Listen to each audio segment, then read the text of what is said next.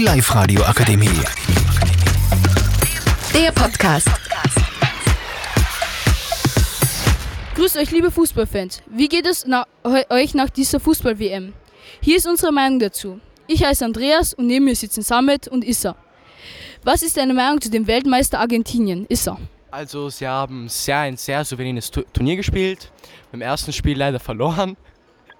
Ja, gegen Saudi-Arabien, da weiß, die wiss, da, wiss, da weiß einfach keiner, was da los war. Aber sonst über das ganze Turnier sehr stark gespielt und im Finale verdient gegen äh, Frankreich gewonnen. Was war die größte Überraschung des Turnieres für dich, Samet? dass Marokko das erste afrikanische Team, welches ins Finale geschafft hat. Sie haben super gespielt, stark, äh, stark zusammengehalten und stark gekämpft.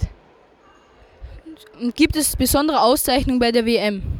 Äh, Ja, nach dem WM-Finale gibt es den Golden Ball, den Golden Glove und den goldenen Schuh. Den goldenen Schuh hat MAP gewonnen nach dem sehr souveränen Turnier mit sehr vielen erzielten Toren. Und den goldenen Handschuh hat halt Emiliano Martinez gewonnen. Für mich, meiner Meinung nach, sehr, sehr unverdient, weil der kroatische Keeper Livakovic oder der marokkanische Keeper Bono sehr, sehr gut gespielt hat und Bono bis zum Halbfinale alles zu null gespielt hatte. Es gibt auch den Golden Ball, den der beste Spieler des Turniers gewinnt und das war in diesem Fall Messi. Und ich werde euch jetzt noch etwas über die Bedingungen in diesem Land erzählen. Katar ist, wie wir alle wissen, ein Wüstenstaat. Und die Stadien wurden mit sehr menschenunwürdigen Bedingungen gebaut. Die, die Zwangsarbeiter wurden äh, oft aus anderen Ländern äh, in Katar äh, reingeholt.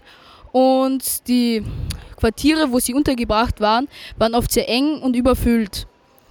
Und ja, das war es eigentlich, was wir euch sagen wollten. Ich hoffe, es hat euch gefallen. Tschüss. Die Live-Radio Akademie. Der Podcast. Powered by Frag die AK. Rat und Hilfe für alle unter 25.